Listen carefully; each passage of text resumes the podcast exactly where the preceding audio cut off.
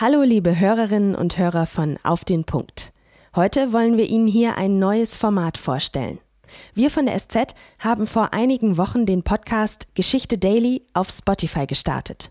Darin reisen wir jede Woche in fünf kurzen Folgen durch die Zeit. Und wir fragen uns, wie die Themen von früher uns auch heute noch betreffen. Diese Woche ging es um die Geschichte der Flucht. Viel Spaß beim Zuhören.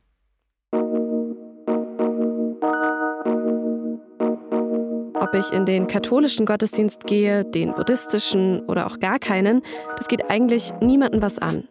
Schon gar nicht den Staat. Religion ist Privatsache. Aber das war längst nicht immer so. Was das mit einer königlichen Hochzeit in Paris zu tun hat und mit einem blutigen Massaker, bei dem geköpft und gevierteilt wurde, das hört ihr heute bei Geschichte Daily, dem Podcast, der doch die Zeit reist. In dieser Woche sprechen wir hier über große Fluchtbewegungen in der Geschichte. Ich bin Antonia Franz von der Süddeutschen Zeitung und ich freue mich, dass ihr zuhört.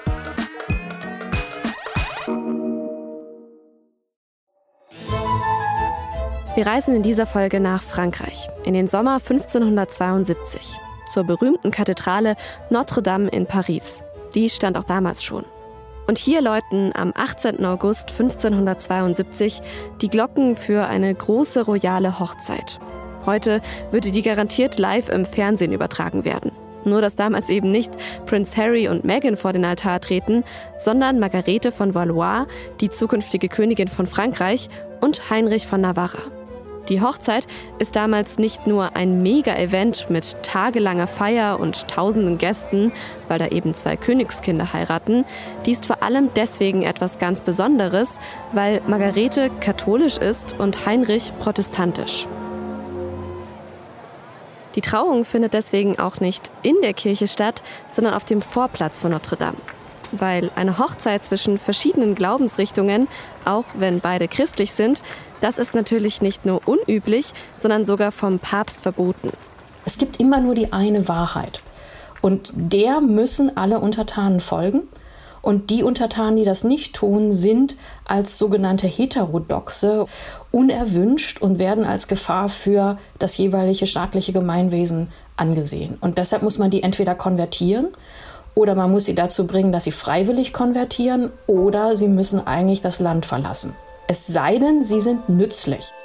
Das ist Susanne Lache nicht. Sie ist Migrationshistorikerin an der Uni Bayreuth. Lache nicht sagt, dass in Europa zwischen 1400 und 1800, also sehr, sehr lange, religiöse Minderheiten auch wirklich oft aus ihrer Heimat fliehen mussten. Je nachdem, welche Herrscherfamilie gerade eine neue Staatsreligion bestimmt hat.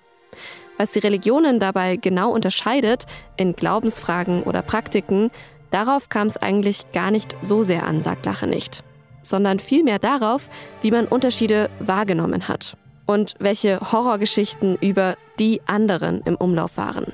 Was häufiger Vorwurf ist, egal jetzt von welcher Seite das kommt, ist, dass eben immer die andere Konfession oder die andere Religion beispielsweise kleine Kinder schlachtet und aufisst. Das ist ein typisches, äh, eben auch zu äh, antijüdischen Pogromen führendes äh, Vorurteil, das Juden von Christen gegenübergebracht wird.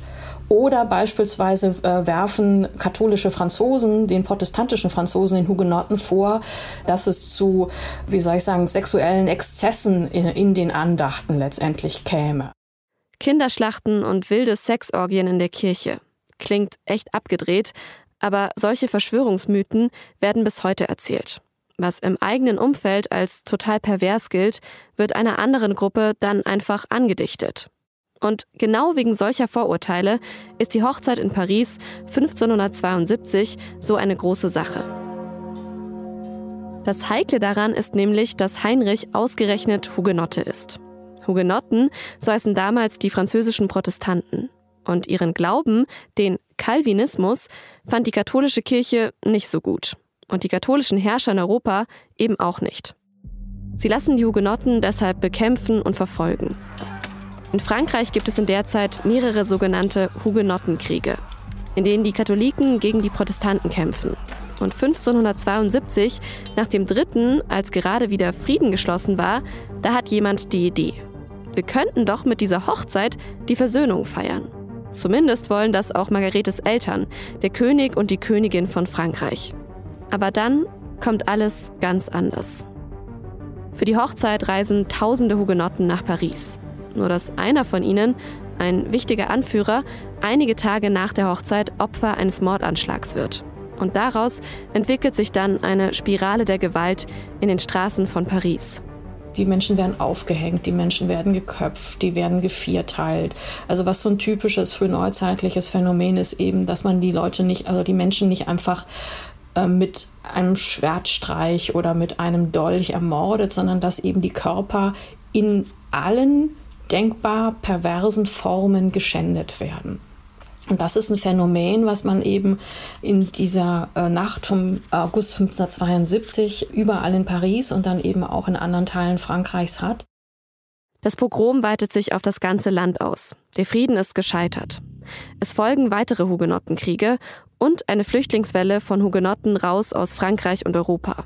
Und das Ganze endet eigentlich erst mehr als 200 Jahre später, nach der Französischen Revolution, als sich die Religionsfreiheit mehr und mehr in Europa ausbreitet. In Frankreich erinnert man sich bis heute an die Pariser Bluthochzeit von 1572 als einen traurigen Tiefpunkt in der Geschichte religiöser Unterdrückung. Die Hugenotten waren dabei aber natürlich nur eine von vielen religiösen Gruppen, die in Europa immer wieder fliehen mussten. Und dass es religiöse Unterdrückung auch mit Gewalt auch heute und in Deutschland noch gibt, das war Susanne Lache nicht nochmal besonders wichtig antisemitische äh, Übergriffe, dass immer wieder mit einer wirklich unerträglichen Häufigkeit passierende äh, Schänden von jüdischen Friedhofen oder auch von muslimischen Friedhöfen, Konflikte in Kindergärten, Ängste davor, dass kein Schweinefleisch mehr gegessen werden darf und solche Sachen, das gibt es ja. Also mir, es gibt immer noch diese unterschiedlichen Vorurteile gegenüber Andersgläubigen und es gibt auch mitten in Europa in Kindergärten, in Schulen, ähm, vor Synagogen, jüdischen, muslimischen Friedhöfen Gewalt gegen Andersgläubige. Also ganz so weit weg ist es leider nicht. Auch wenn das hier ein Geschichtspodcast ist, vieles, was in der Geschichte passiert ist, passiert heute immer noch. Nur eben ein bisschen anders. Auch wenn wir in Europa staatliche Religionsfreiheit haben, gibt es Menschen, die wegen ihrer Religion diskriminiert werden. Und manchmal müssen Menschen weltweit auch sogar noch vor religiöser Verfolgung aus ihrer Heimat fliehen. Aktuelle Beispiele sind Jesidinnen im Irak, Christinnen in Syrien und Rohingya in Myanmar. Morgen geht es hier um eine bisschen andere Fluchtursache, um Krieg. Und wir haben mit jemandem gesprochen, der dabei war. Mit einer Zeitzeugin, die sich erinnert, wie das war, als ihr ganzes Dorf vor Soldaten weglaufen musste. Ich freue mich also sehr, wenn ihr morgen wieder reinhört. Diese Folge hat Viktoria Michalzack geschrieben und produziert hat sie Caroline Lenk. Wenn ihr unseren Podcast noch nicht abonniert habt, dann drückt jetzt auf den Folgen-Button. Geschichte Daily ist eine Produktion von Spotify Studios und der Süddeutschen Zeitung. Macht's gut. Das war eine Folge von Geschichte Daily, eine Zusammenarbeit zwischen Spotify und der Süddeutschen Zeitung. Noch mehr Folgen zur Geschichte der Flucht und zu anderen Themen finden Sie auf Spotify unter Geschichte Daily oder über den Link in den Show Notes. Und am Montag geht es hier natürlich wieder weiter mit Auf den Punkt.